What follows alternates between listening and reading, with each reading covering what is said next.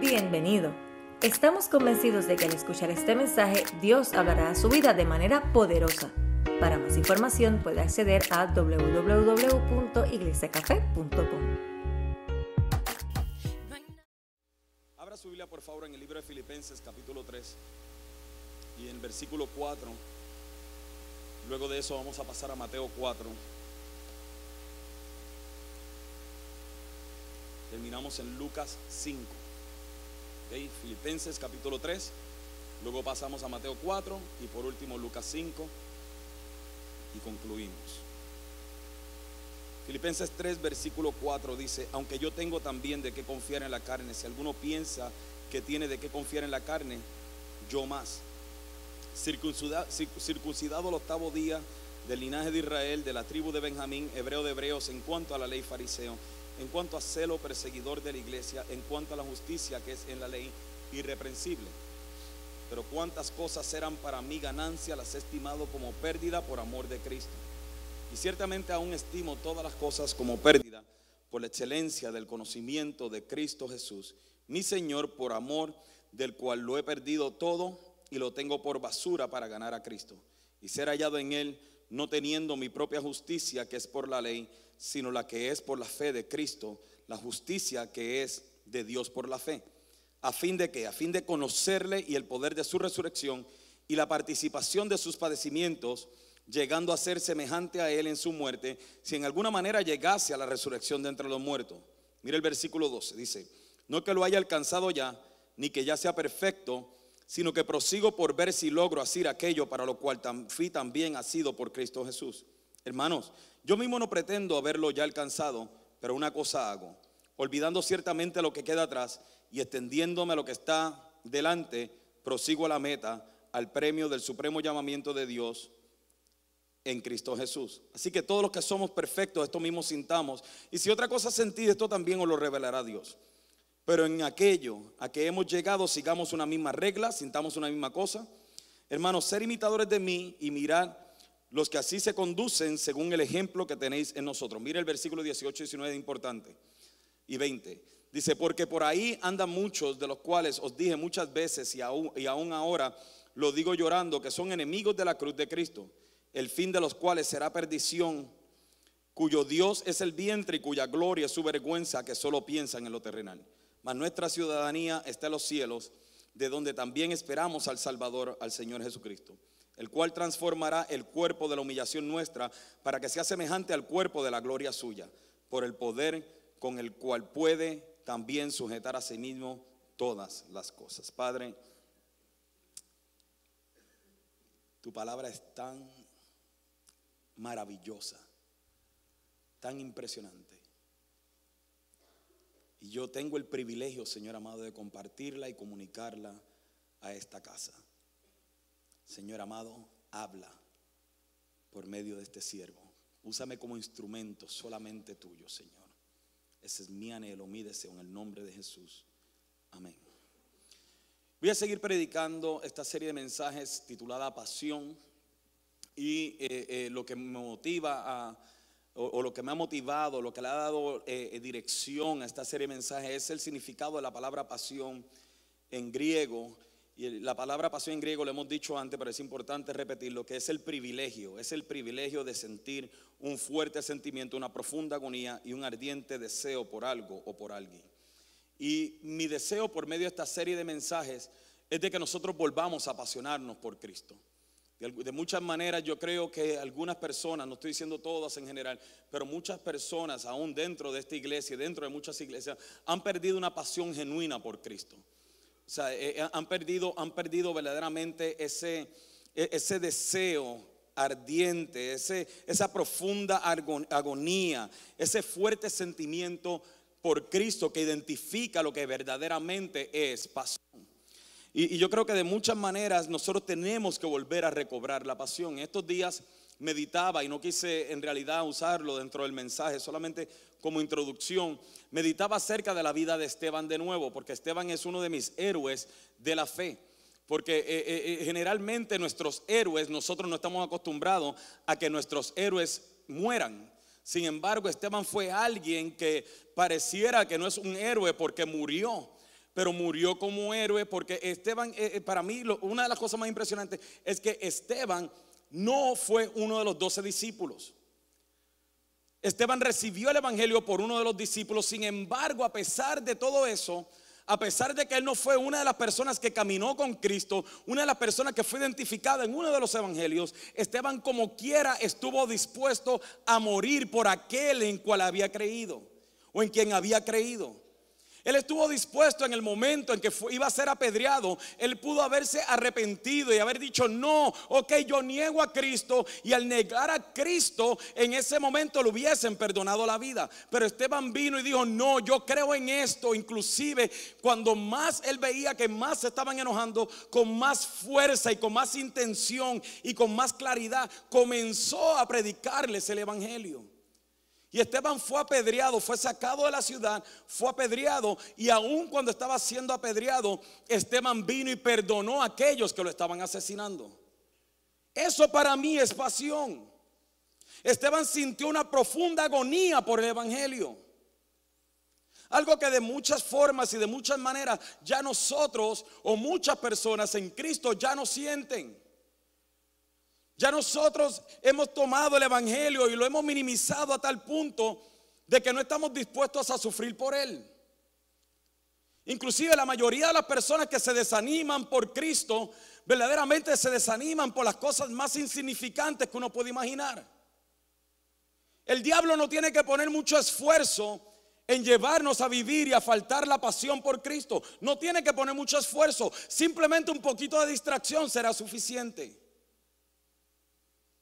Y a mí me preocupa cómo la iglesia de Jesucristo, yo no sé el resto de las iglesias, yo estoy hablando a esta iglesia, me preocupa cómo aún nosotros o sea, observamos de que hay gente que puede venir y negar la fe, comprometer sus principios de manera tan fácil. Y de esa manera perder la pasión. Nos convertimos en religiosos modernos. Nos convertimos en legalistas de este tiempo. ¿Usted se cree que un religioso es aquel que no se afeita las piernas o aquel que usa una corbata o aquel que viene? Eso no es un religioso. Religioso es aquel que piensa que está agradando a Dios de manera vana. Porque la, la religión es una manera vana de agradar a Dios. Y me preocupa la falta de pasión que hay en la iglesia de hoy por el Evangelio. Y yo creo con todo mi corazón que una de las razones por las que hay una falta de pasión tremenda, es porque pareciera que las iglesias estamos predicando dos Cristos diferentes.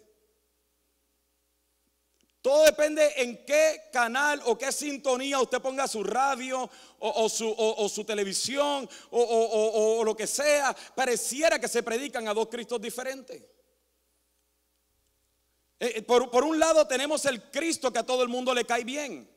Este es el Cristo popular, el Cristo de este tiempo, el Cristo del 2015, el Cristo moderno. Que es el Cristo que está tan interesado en que tú seas exitoso que la Biblia nos habla de 10 principios para tener éxito. Es el Cristo que no quiere que tú derrames ni una lágrima. Es el Cristo que no quiere que tú pases necesidad, porque si pasas necesidad significa que Él no está contigo. Y nos fascina ese Cristo. Nos fascina el Cristo que nos lleva a cumplir nuestros sueños, que nos abre puertas. Y ese es el, Cristo número uno. Sin embargo, por otro lado, descubrimos la escritura el Cristo número dos. Y el Cristo número dos es el que viene y dice, si alguno viene a mí y no aborrece padre, madre, hijos, hijas, hermanos, hermanas, aún tierras y hasta aún su propia vida, no puede ser mi discípulo. Está el otro Cristo que encontramos en la Biblia que dice que si tú no te niegas a ti mismo, no tomas tu cruz y lo sigues, no puedes ser su discípulo. Está el Cristo que viene y nos dice en su palabra de que aquel que no toma su cruz, así pues, mire cómo dice, así pues cualquiera de vosotros que no, renuncia a todo lo que posee, no puede ser mi discípulo. El que no viene el que no lleva su cruz y viene en pos de mí, no puede ser mi discípulo. Pareciera que ese Cristo número dos no está tan interesado en nuestro bienestar como está interesado en nuestra eternidad. Pero nosotros nos fascina el Cristo que nos lleva a enfocarnos en la tierra. Y de alguna manera no estoy diciendo que Cristo no sana, no estoy diciendo que Cristo no prospera, no estoy diciendo que Cristo no hace milagros, no estoy diciendo, pero la base de nuestra fe no puede radicar en que Cristo quiere que usted y yo poseemos un sinnúmero de cosas aquí en la tierra. No, esa no puede seguir la base de nuestra fe y la base de nuestra predicación. Si la base de nuestra fe es que Cristo no quiere a nadie enfermo, déjame ponerte algo bien claro. Cuando Cristo determina una palabra, no te necesita a mí ni me necesita a mí. Porque cuando Cristo determina una palabra, no hay infierno ni diablo que se le pueda interponer. Es sencillo. Entonces, si Cristo, eh, eh, para lo que existiera, era para nuestra comodidad y que no estuviéramos enfermos. Explíqueme por favor, ¿cómo es que entonces el apóstol Pablo le rogó tres veces que quitara el aguijón de entre sus miembros? Y lo único que le dio fue, bástate mi gracia porque mi poder se perfecciona en tu debilidad. Eh, explíqueme entonces por qué Esteban fue apedreado. Posiblemente nos hemos fascinado con el Cristo de este tiempo y nos hemos eh, distraído del Cristo de la Biblia. Por eso es que usted ve que cuando una persona viene y está pasando por una situación difícil, viene y mengua en su fe. Pierde la pasión. E inmediatamente se imagina que ya Cristo no está con ellos. Vaya al libro de Mateo capítulo 4.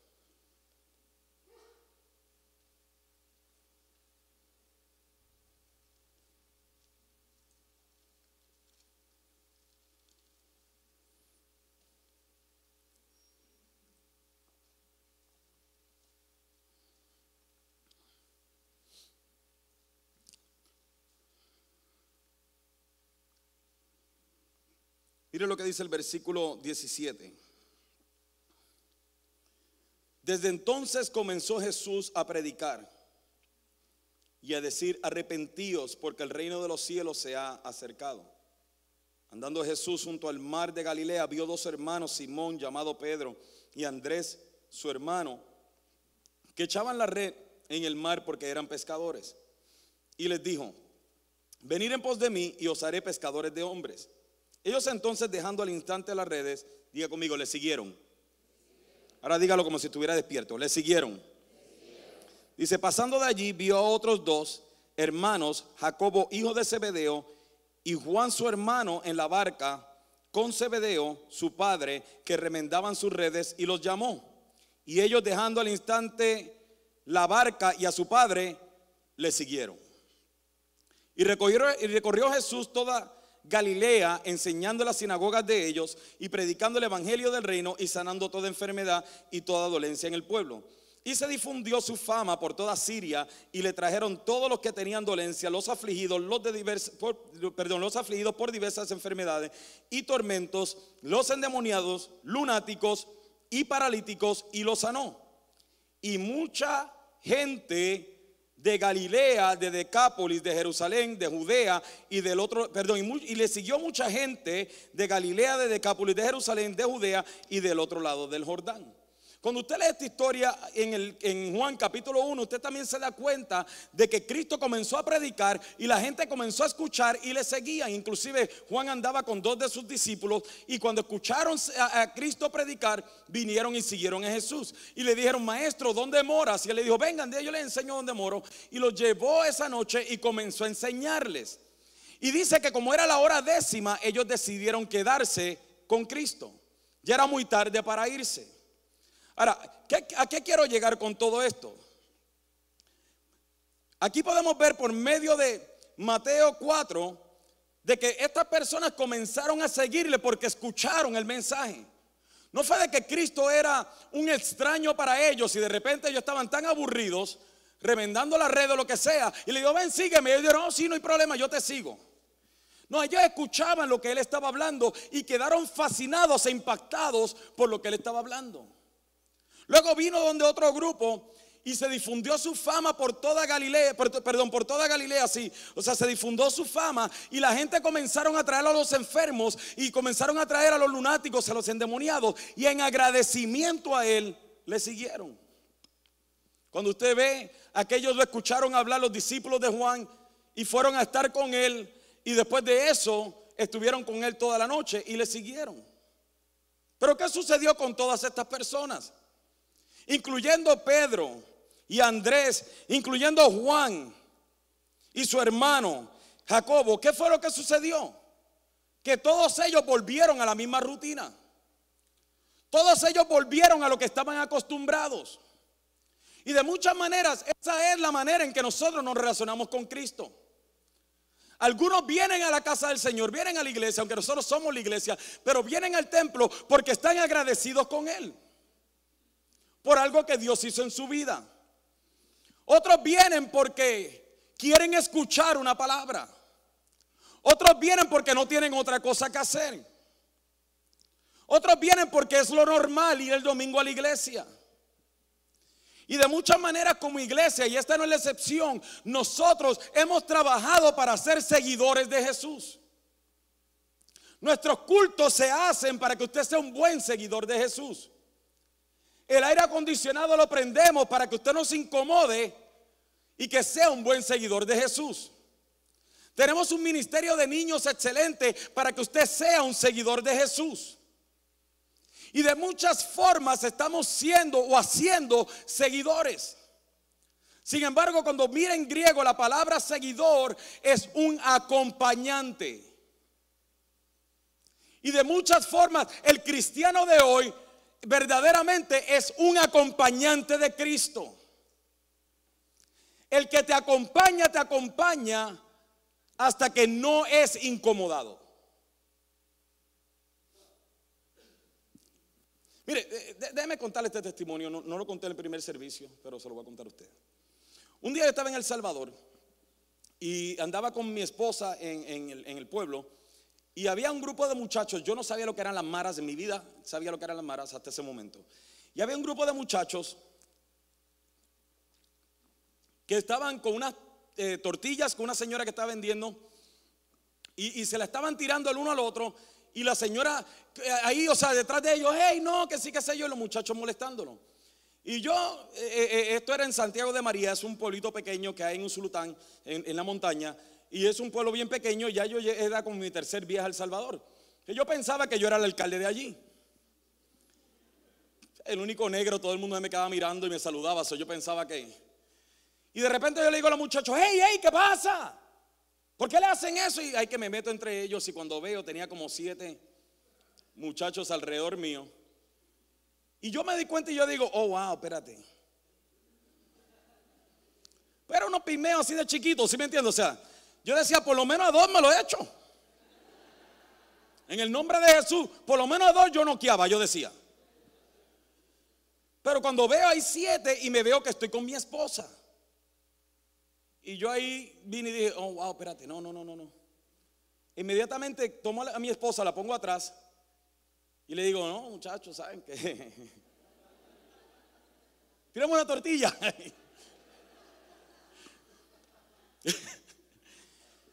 Pero en ese momento, en ese momento vienen, y me rodean así como, como, como, como intimidándome. Y yo le doy el caso, en ese momento me intimidé. Y viene y me dice, tú eres el predicador. Y yo así, o sea, usted sabe cuando el hombre está intimidado, pero no lo quiere decir sí, que. Y viene y me dice, a ver, predicador, predícame. Yo no tenía palabras para decirle. Entonces, para hacer la historia corta, ellos me dicen, ¿sabes qué? ¿Quieres predicarnos? Y yo le digo, sí. Ve el sábado, eso fue como un jueves, miércoles, jueves, no me acuerdo bien. Ve el sábado a donde nos reunimos y vete y predícanos allí. Pero no nos falles, me dice, porque muchos predicadores dicen que van y nos tienen miedo. Y yo, no, pues yo voy. Y al otro día le dije a mi esposa, vámonos, vámonos para Texas. No, no se crea, no se crea. La cuestión es que esa, esa, esa tarde, cuando ya vamos a ir de camino para allá, la verdad del caso, para decirles sincero, yo estaba, yo estaba asustado, o sea, yo estaba asustado, o sea, eh, con el corazón acelerado, sudando, todo lo demás, yo estaba asustado. Y vengo y le pido al Señor, Señor, dame, dame una señal. de que estás conmigo. Y estamos orando un grupo de personas en la parte de afuera. Y mientras estamos orando, un viejito viene y llega, ya cuando me voy a ir, llega y comienza a llorar. Y, viene y me dice, hermano, hermano, venga, venga, venga. Yo no era pastor para ese tiempo, venga. Y yo, hey, voy tarde, ¿qué pasó? No, escucha lo que él tiene que decir. Yo pienso que el viejito, la verdad, el caso, yo pensaba que estaba borracho. Y yo, pero ¿por qué quieren que yo hable con un borracho? Y en ese momento el viejito me cuenta, es que yo tenía un dolor hace tres semanas y fui a traer este medicamento y todavía no lo he tomado y cuando pasé por aquí y ustedes estaban orando, ya no siento dolor. Yo no oré por él, yo no impuse mano por él. El poder de Dios lo sanó para demostrarme a mí que él estaba conmigo. Sin embargo, a pesar de todo esto, íbamos como cuatro personas. No, mentira, íbamos como seis personas. Y cuando vamos de camino que nos vamos acercando, de repente viene uno y dice, hey hermano, yo lo alcanzo porque tengo que hacer yo no sé qué. Y el otro vino y se quedó hablando con otro. Para hacer la historia corta, cuando yo vine a llegar hasta donde teníamos que llegar, habíamos dos. Porque los acompañantes solamente te seguirán hasta el momento en que su comodidad es comprometida. Y según nos íbamos acercando hacia el peligro, la gente encontró excusas para no acompañarnos. Lo mismo es con Cristo. Todos ellos lo siguieron, pero de momento todos ellos en un momento dado los abandonaron. Lo mismo que hace usted y yo. Todos queremos seguir a Cristo siempre y cuando Cristo no interrumpa nuestra comodidad. Porque somos buenos acompañantes, buenos seguidores. Sabemos llegar el domingo, sabemos ya la rutina, sabemos que vamos a cantar tres o cuatro canciones. Sabemos que los tacos ya de momento, ya después de eso, quiero decir los tacos, si me entienden, las mujeres ya nos van a comenzar a incomodar. Cuando comenzamos a cantar, vamos a cantar, sabemos que nos quitamos los tacos para poder por lo menos, si me entienden, ya sabemos la rutina dominical. Pero Cristo no está buscando acompañantes. Está buscando gente que sepa decir, con Cristo estoy juntamente crucificado. Y ya no vivo yo, sino que ahora vive Cristo en mí. Eso es lo que este Cristo está buscando. Sin embargo, en el capítulo 5 de Lucas, vaya el capítulo 5 de Lucas.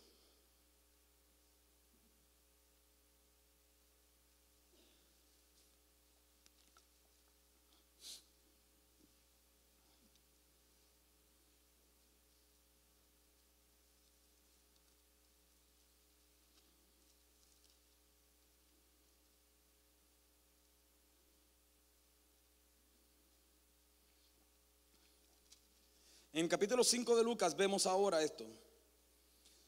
Dice, aconteció que estando Jesús junto al lago de Genezaret, el gentío se agolpaba sobre él para oír la palabra de Dios.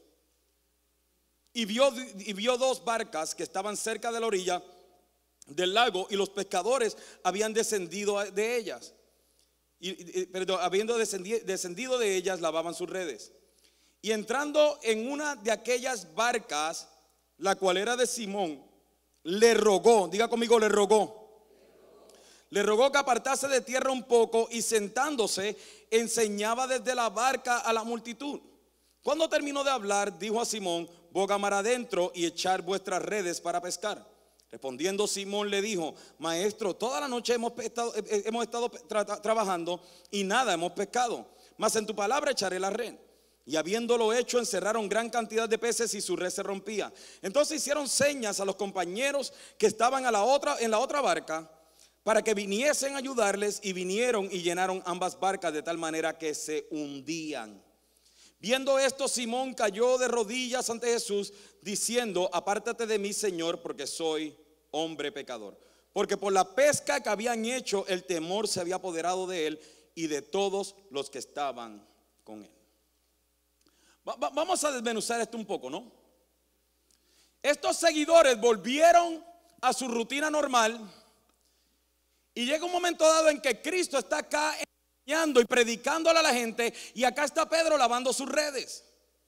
Él estaba limpiando su red, estaba frustrado, toda la noche estuvo tratando de pescar, no pescaron nada, estaba él pensando, me imagino, en, oye, qué mal día hemos tenido y todo lo demás. Y mientras tanto, Cristo está aquí enseñando.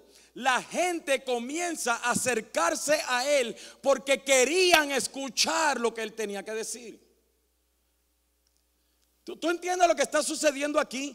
Que mientras más Cristo iba caminando hacia atrás, más la gente iba buscando porque tenían una necesidad genuina de escuchar de Él, de escuchar lo que Él tenía que decir. No querían mantenerlo a la, a la distancia.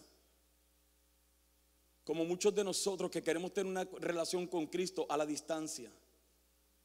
Pero esta gente no. Tal era su necesidad que decían, tengo que estar cerca de Él. Y llega un momento dado en que Cristo viene y cuando ve que tiene el lago detrás, dice, ahí hay dos barcas. Pedro está limpiando las redes y Cristo se monta en la barca de Pedro sin pedir permiso. Yo necesito que usted entienda esto, por favor el que una persona fuera quien fuere, se monte en la barca de un pescador en este tiempo, era una ofensa. Tú no te subías en la barca de un pescador nada más que porque sí, porque los pescadores eran celosos con sus barcas. Porque era la manera en que ellos se ganaban la vida. Tú no te subías en la barca de un pescador nada más que porque sí. Eso era una ofensa grave.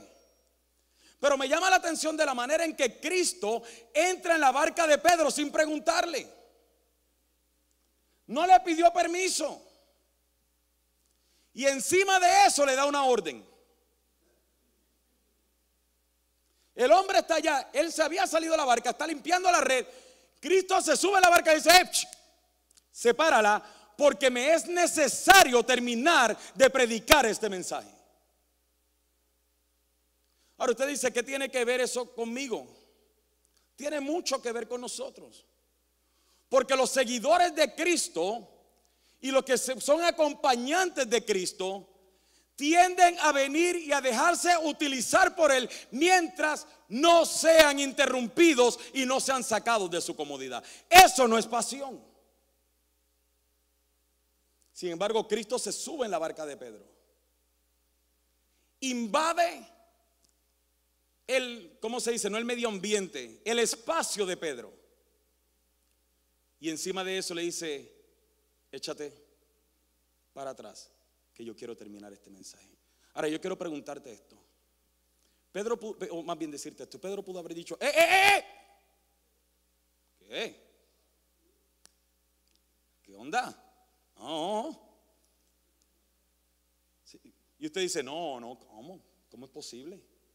No, no, imposible que Pedro le haya dicho y le pudiera decir a Cristo, ¡Ey, ey, ey! ¿Por qué te estás subiendo en mi barca? Para, para, para, para. Así es que yo me gano la vida, tranquilo. No, espérate, espérate. Y, Cristo a lo mejor, e, esta es la manera en que yo me lo imagino. Pero, pero Pedro, no estuvimos juntos. Sí, sí, sí, sí, yo sé que estuvimos juntos los otros días. Pero no significa que tú tienes que invadir mi espacio. ¿No es así como tratamos nosotros a Cristo? O sea, muchos de nosotros sentimos que hasta nos deben dar un aplauso por haber llegado hoy al servicio. Si me entiende? Como que Cristo tiene que estar agradecido. Yo pudiera estar en el lago hoy, pero mírame dónde estoy. Como yo les decía a los del grupo Alabanza el miércoles, ¿ustedes se creen que yo les, quiero, les tengo que dar un premio porque tienen que sacar otro día para ensayar? ¿Se creen que no tienen que ser parte de todo esto simplemente porque te estás sacrificando otro día más? Y así es que nosotros tratamos a Cristo. Cuando Cristo invade nuestro espacio, muchos de nosotros lo que hacemos es, es que yo no tengo tiempo. Yo tengo que trabajar. Yo tengo que hacer esto. Y comenzamos con nuestras acciones a rechazar a Cristo porque ha invadido nuestro espacio. Porque queremos servir a Cristo desde nuestra comodidad. ¿Puedo sacarme una raíz de amargura? Sí. Cristo quería utilizar la barca de Pedro para comunicar el mensaje. El mensaje que traería vida a los oyentes. Cristo quiere utilizar tu vida y quiere utilizar tu boca y quiere utilizar tu espacio para que traigas un mensaje que traiga vida a los oyentes. Por eso es que yo me pregunto, ¿por qué rayos, en buen español espiritual, Columba tiene que estar buscando maestros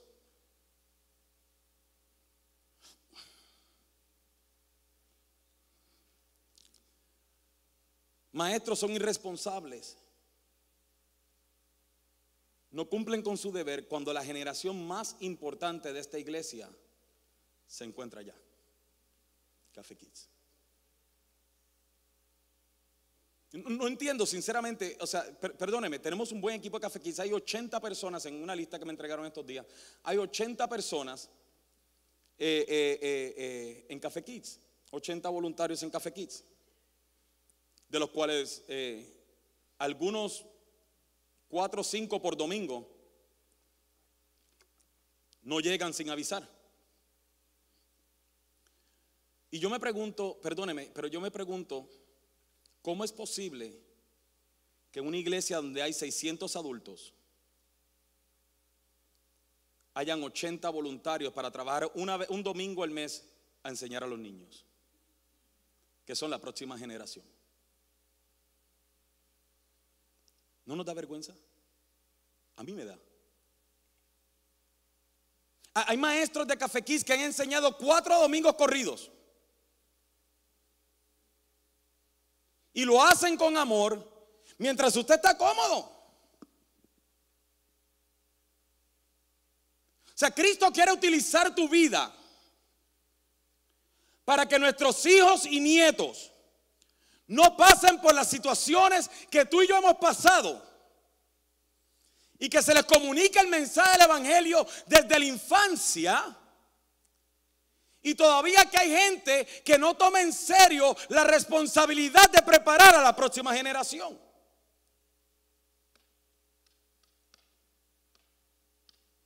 No, no entiendo, I'm sorry. No entiendo cómo puede haber una iglesia con 600 personas en asistencia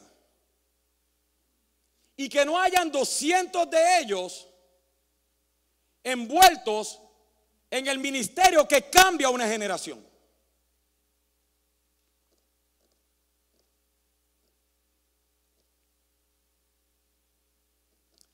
¿Por qué? Porque muchos de ustedes están diciendo, sí, yo sé, pero es que es que yo trabajo mucho, pastor. Es que yo estoy muy cansado, pastor. Es que el domingo es el único día que yo tengo de la semana.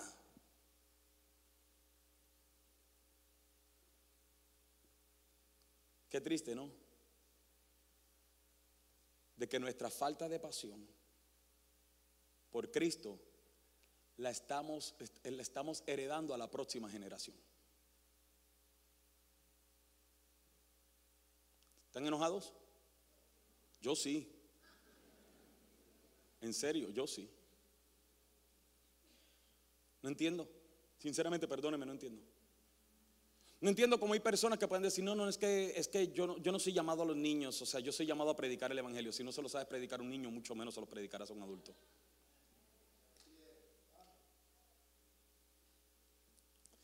¿Sabe lo peor de eso?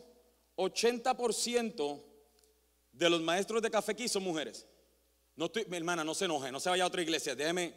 Sí, porque ¿cómo que lo peor? Tenemos hombres ahí que no están siendo enseñados por hombres. Que como hombres no estamos poniendo el ejemplo a la próxima generación de que es ser un hombre de Dios y ser un cristiano. Me siento mejor ya ya puedo seguir con el mensaje. Con esto yo no te estoy diciendo, corre a registrarte, aunque sí debieras. Corre a ponerte voluntario y di, cuenta conmigo todo un domingo, un día. Yo quiero cambiar la próxima generación, es lo menos que puedo hacer por el Señor.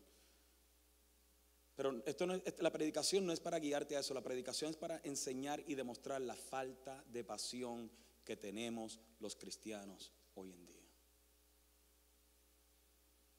Entonces viene Cristo y le dice, se mete en la barca de Pedro sin anunciar, sin pedirle permiso, lo incomoda porque él estaba ocupado remendando sus redes y encima de eso le dice, Pedro, ven conmigo.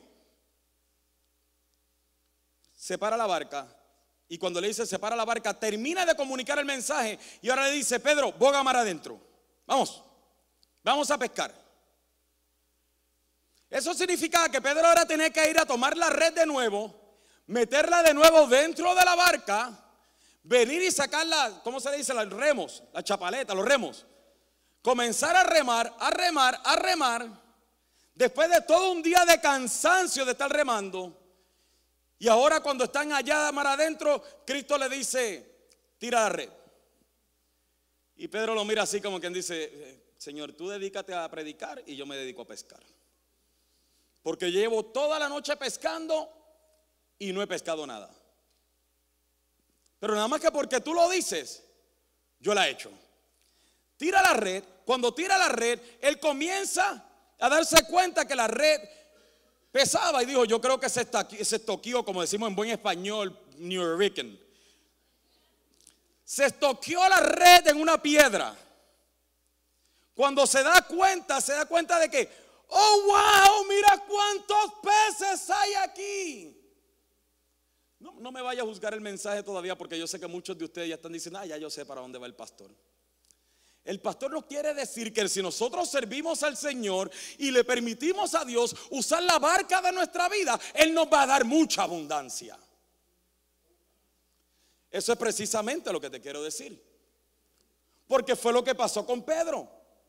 Pedro recogió tantos peces, tantos y tantos y tantos peces, que tuvo que llamar a los otros, ¡Hey! Juan, vengan para acá. Y ellos tiraron la red y levantaron y le, habían tantos peces que la barca se hundía. Y esto es un buen momento para recoger los diezmos y las ofrendas. Este es el momento indicado, hermanos. Por eso cuando tú eres fiel a Dios, Dios te prospera. Trae tus diezmos hoy y Él abrirá las ventanas de los cielos y te dará muchos peces. Yo pudiera utilizarlo de esa manera. Sin embargo, tú tienes que traer tus diezmos y tus ofrendas. No esperando a eso, sino agradecido porque ya las ventanas de los cielos se abrieron a tu favor si tú tienes que vestir, si tú has comido hoy, si tú tienes que calzar, ya las ventanas de los cielos se abrieron a tu favor. Entonces trae a Dios en agradecimiento por lo que ya Él hizo en tu vida. Pero ¿qué fue lo que sucedió? Sacaron los peces. Y aquí es donde Cristo viene y le dice a Pedro, esto soy yo, esto, esto soy yo, esto es la manera en que a mí me gusta vivir la Biblia, ¿sí me entiendes? Pedro estaba frustrado Estabas cargado, amargado, porque no habías pescado nada. ¿Sabe qué dice la gente que sabe la Biblia mejor que yo? Que lo que Pedro recogió en ese día era el equivalente de un negocio, un salario de un negocio de tres años. O sea, eh, por favor entiéndame que Pedro pasó de frustrado a próspero en una misma noche. Pasó de pobre a rico en una misma noche. Mire esto. Pedro podía comenzar su negocio esa misma noche. Imagínate el salario tuyo de tres años. Eso es como pegarte la lotería sin jugar. Pedro no compró el ticket, pero se ganó el premio. Eso es como uno de esos testimonios que usted escucha que a mí no me ha pasado y yo le tengo que reclamar a Dios porque a mí no me ha pasado. Pero usted escucha esos testimonios que dice, no, y esta persona entró y me regaló un cheque de 250 mil dólares. Y, y yo digo, Señor, mándalo. Aleluya. Yo te creo, Dios. Pero esto es mejor que eso. El hombre en una sola noche recogió tantos peces como para tres años y mire lo que Cristo hace. Dice el versículo 8. Viendo esto, Simón, Pedro, cayó de rodillas ante Jesús diciendo, apártate de mí, Señor, porque soy hombre pecador. Porque por la pesca que habían hecho, el temor se había apoderado de él y de todos los que estaban con él. Asimismo de Jacobo y de Juan, hijos de Zebedeo, que eran compañeros de Simón.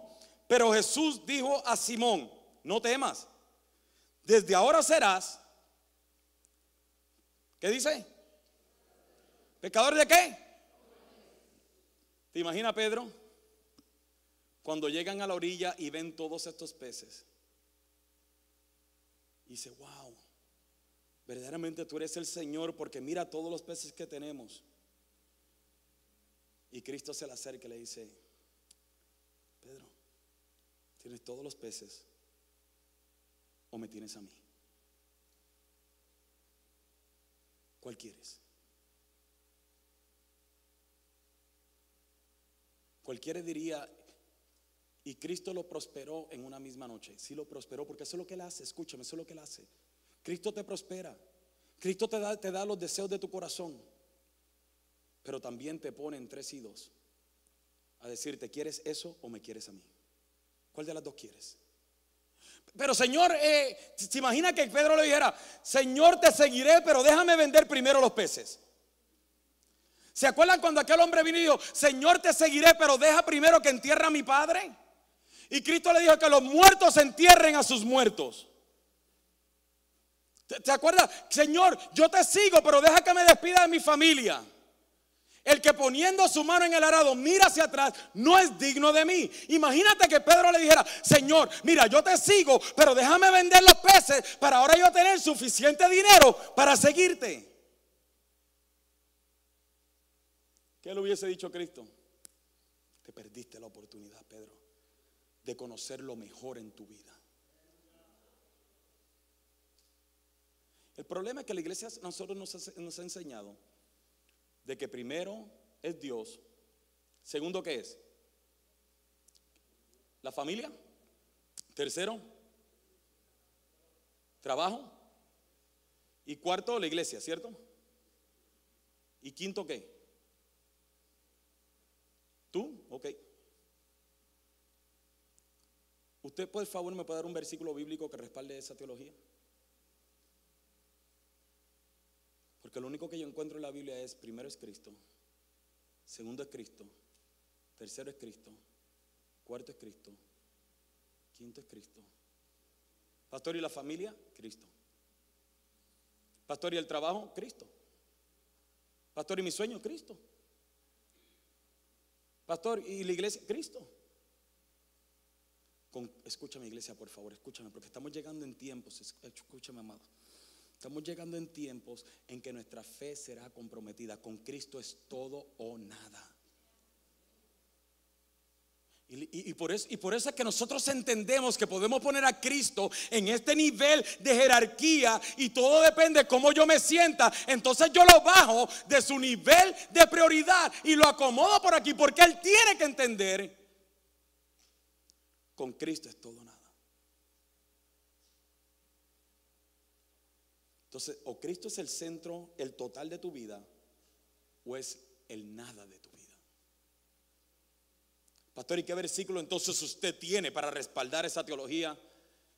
Si alguno viene a mí y no aborrece, padre, madre, hijos, hijas, hermanos, hermanas, ¿qué compone eso? la familia, tierras y hasta su propia vida, no puede ser mi discípulo.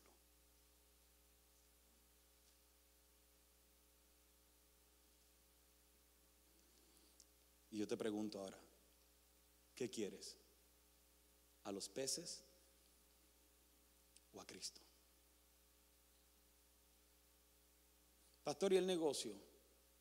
Yo no te estoy hablando del negocio. Te voy a explicarte, porque es que cuando yo predico esto hay gente que se confunde y se cree que, yo voy a hacer un llamado para irse a las naciones y a la ventana 1040 ahora, ¿sí me entiendes?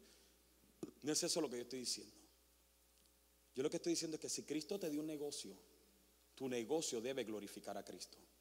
Si Cristo te dio una familia, toda tu familia debe glorificar a Cristo. Si Cristo te dio un trabajo, en tu trabajo tú tienes que con tu trabajo, por medio de tu trabajo, glorificar a Cristo. Si Cristo te dio un ministerio, tu ministerio tiene que glorificar a Cristo. Se supone que aquellos que son cristianos, eh, hasta lo que sudan y lo que perspiran, lo que hablan, lo que se nota en ellos, tiene que ser Cristo. No puede ser de otra manera. Vaya Filipenses 3. Ya voy a terminar. Let's go.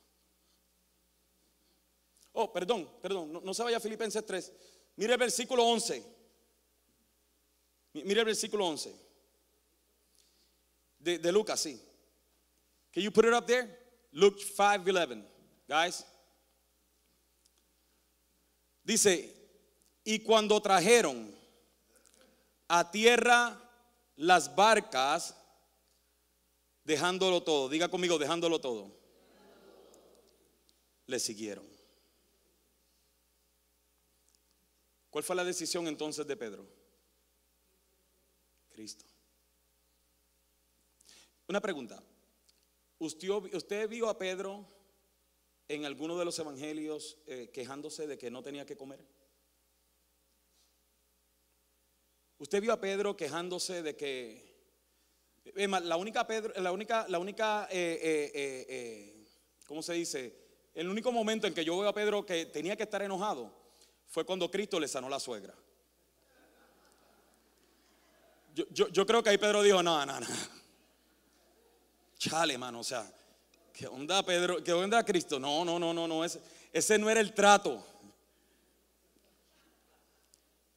Sí, hay un montón de suegras mirándome como, muy gracioso, pastor, muy gracioso. Como mi suegra no está aquí, a mí no me interesa.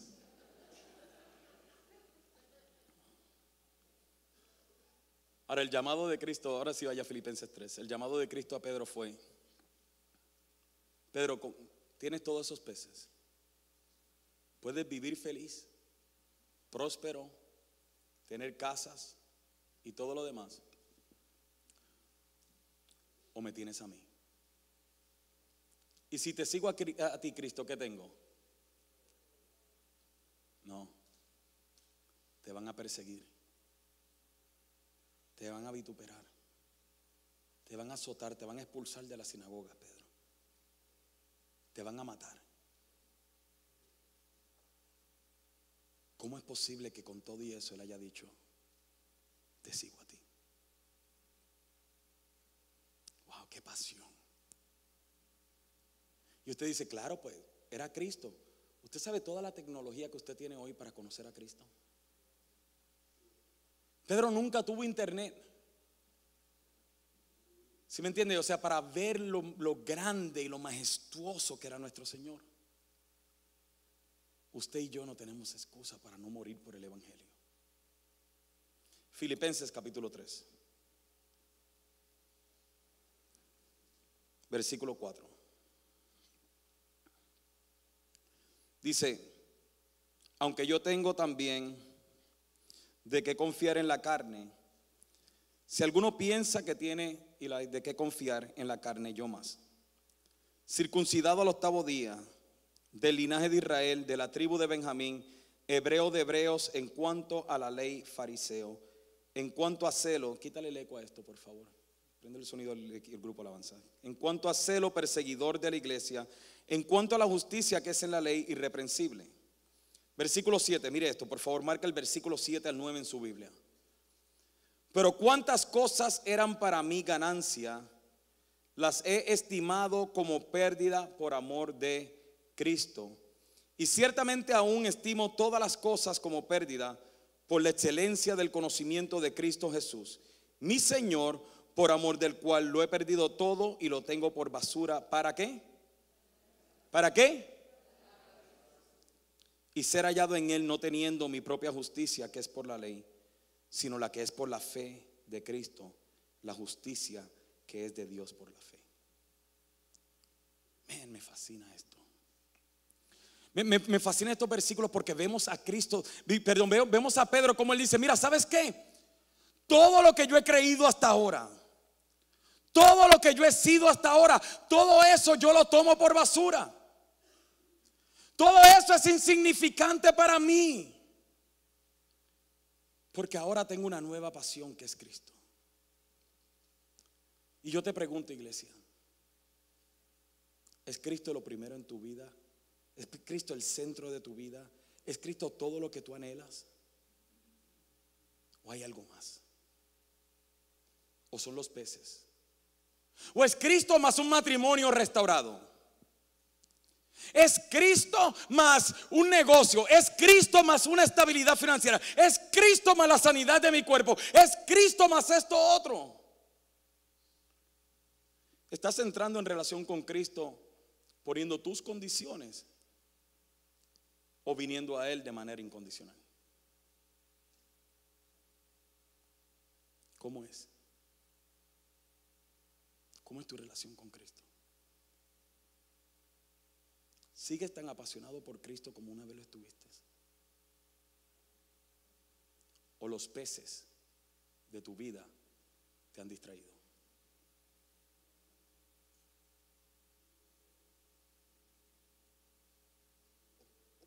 ¿No te duele? No nos duele sinceramente.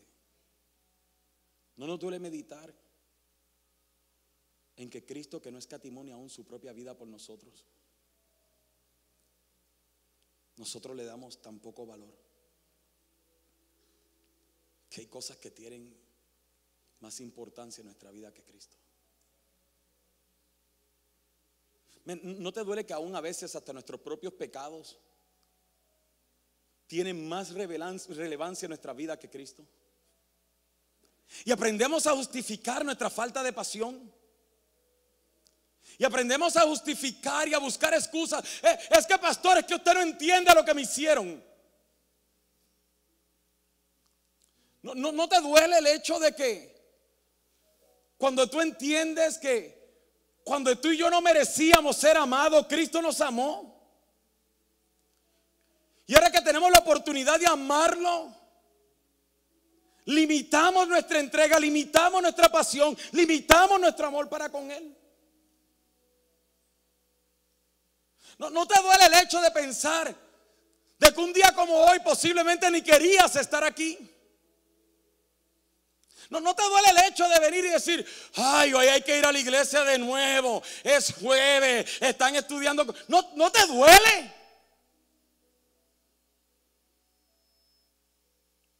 En serio, no te duele. El analizar de que un día estabas apasionado por Él y, y la pasión ha menguado. Porque lo interesante es que su amor por nosotros no ha menguado.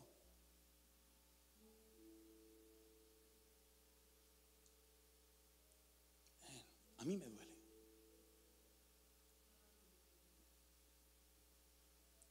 En su casa lea Juan 21, no lo busque. Lea Juan 21 en su casa porque nosotros todos vemos a Pedro habiendo negado a Cristo. usted conoce la historia, ¿sí me entiende? O sea, Pedro eh, viene y, Cristo le dice, ¿sabes que tú me vas a negar? Y, Pedro, en el momento, la oportunidad que tenía ahora de, hacer a Cristo nuevamente, o sea, valorar a Cristo por encima de los peces, ahora cuando ve que su vida está en compromiso, o sea, que su vida está comprometida, eh, ahora, ahora él viene y lo niega.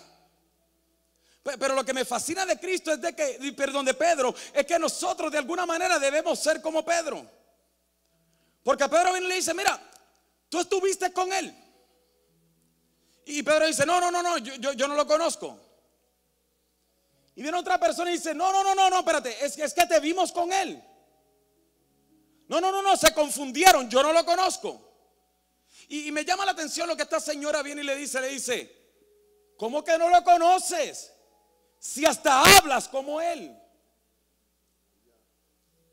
Estás tan lleno de la vida de él que no lo pueden negar. Ha estado tan cerca de Él que aún si lo niegas, no te creemos. Mire, se supone que usted y yo, vivamos vidas de manera que no sepamos ni pecar. que cuando tratemos de pecar nos veamos ridículos tratando de pecar.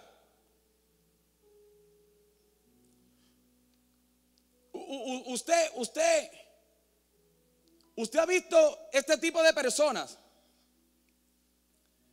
que tratan de actuar como otras personas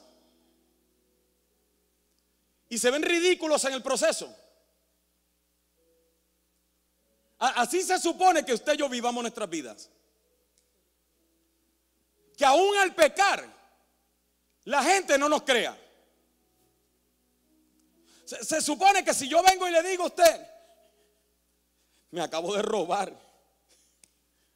una cadena y no me vieron, que le venga y diga, ay pastor, por favor. Qué ridículo. Así es que se supone. Es más, se supone que si yo me voy a robar algo en Walmart, una uva,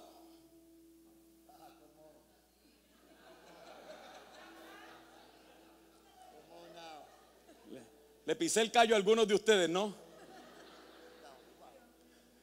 Se, supone que yo me sienta mal cuando me come esa uva. Se, se supone que cuando los taxes, el que nos está llenando los taxes nos dice, ponte soltero para que te salga más dinero. Se supone que a ti te duela eso. Se supone que cuando tú tratas de hacer una broma de doble sentido, Nadie se ría porque estás haciendo el ridículo. Porque se supone que estemos tan llenos de la vida de Dios que hasta el tratarlo de negar no nos crean. Pero Pedro lo logró. ¿Sabe qué tuvo que hacer para lograrlo? Maldecir. Tuvo que maldecir. Lo maldijo. y lo dejaron en paz. Pero Pedro nunca volvió a ser el mismo. Pero nunca volvió a ser el mismo. Y, y, el dolor que le causó, sentado un día, sabiendo que lo habían crucificado y que en el proceso él lo negó, como usted y yo lo negamos de cada rato, como usted y yo lo negamos cada vez que el Señor nos llama, como usted y yo lo negamos cada vez que Él viene a invadir nuestro espacio y afecta nuestra comodidad. Así mismo Él lo negó. y no lo soportaba. Soportaba. ¿Y sabe qué terminó haciendo? Vámonos a pescar de nuevo. Vamos a ver si al pescar lleno este vacío que siento. Este dolor que no aguanto. Y cuando estaban pescando, ¿sabe qué sucedió? No pescaron nada. Tiraron la red y seguían igual de frustrados como le estaban antes de que Cristo invadiera su espacio. Porque cada vez que actuamos y volvemos a nuestra vida pasada, produce todavía mayores vacíos que los que teníamos antes de conocer a Cristo. Y Cristo llega a la orilla y le dice, hijitos, amén. Ah, ok impactante. Como les llama a, todos los que lo abandonaron, a todos los que vieron que su vida estaba en peligro y salieron corriendo. Y les dice, hijitos, me pareciera que Cristo estaba desesperado por sanarlos. Parecería que Cristo estaba desesperado por volver a entrar en relación con ellos.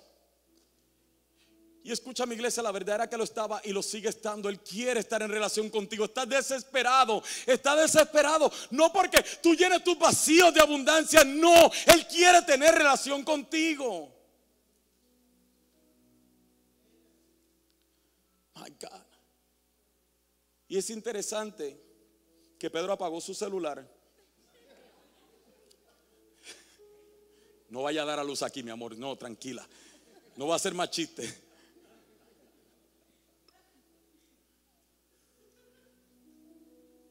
Escúchame.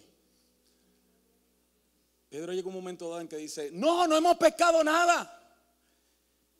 Y Cristo le dice, echen la red en el otro lado. Y cuando vino y tiró la red, dijo, se toqueó la red. Pero cuando vio, había pescado gran cantidad de peces. O sea que una segunda vez, Pedro pudo haber sido próspero.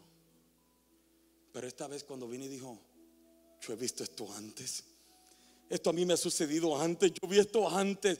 Yo vi esto antes. Ese es el Señor. Ese definitivamente es el Señor. Y esta vez no esperó a venir y traer los peces. No. Pedro se tiró en el mar y llegó hasta la orilla y se postró con él. Y Cristo le dice, Pedro, ¿me amas más que estos? Señor, tú sabes que te amo. ¿Qué es lo que dice? Apacenta mis corderos. Yo nunca sé la, secuencia. Juan 21. Esto es Juan 21, es que esta tecnología de ustedes. Eso. Simón, hijo de Jonás, ¿me aman más que a estos? Le respondió, Señor, tú sabes que te amo. Él dijo, apacienta mis corderos. Volví a decirle la segunda vez, Simón, hijo de Jonás, ¿me amas? Pedro le respondió, sí, Señor, tú sabes que te amo. Le dijo, pastorea mis ovejas. Le dijo la tercera vez, Simón, hijo de Jonás, ¿me amas? Pedro se entristeció de que le dijese la tercera vez, ¿me amas? Y le respondió, Señor, tú, tú lo sabes todo. Tú sabes que te amo. Jesús le dijo, apacienta mis ovejas. ¿Qué te quiero decir con esa parte? Cristo le dice, si tú me amas, como dices que me amas, gracias, demuéstralo. Que se, que se, que se note. Que se note que me amas. Que ellos sepan que me amas. Que nadie pueda decir que tú no me amas. Que nadie se acuerde de que me negaste. Que todo el mundo vea que sí me amas. Y una vez más, una vez, una vez más, Cristo invadió el espacio de Pedro. Porque lo amaba. Wow. Y tú dirás, pastor, pero hay que hacer, pastor. Es que cuando, cuando lea Filipenses 3 en su casa, ¿sabe lo que Pablo dice que son enemigos de la cruz? No es ISIS. No es ISIS.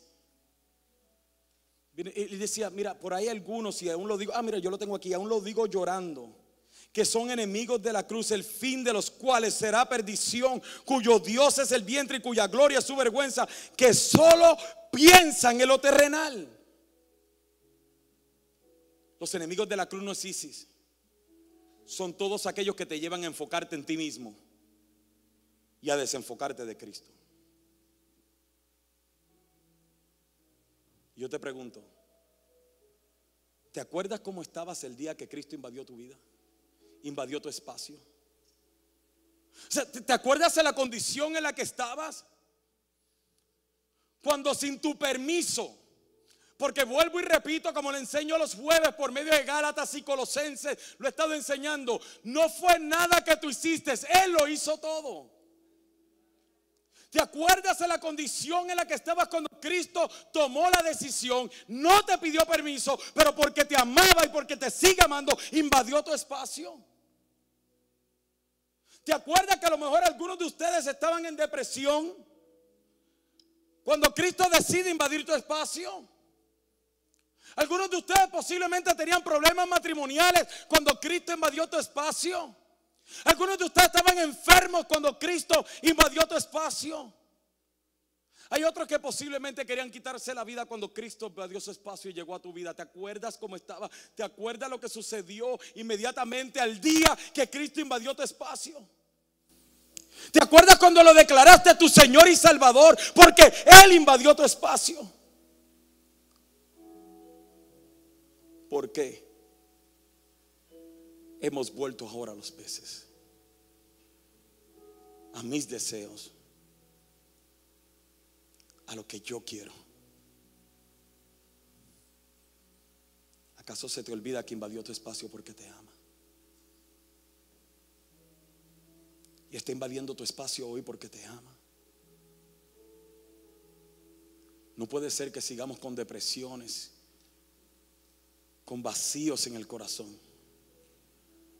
Cuando se supone que nosotros respiremos a Cristo, perspiremos a Cristo, que nuestro hablar esté Cristo, que en todo lo esté llenando Cristo.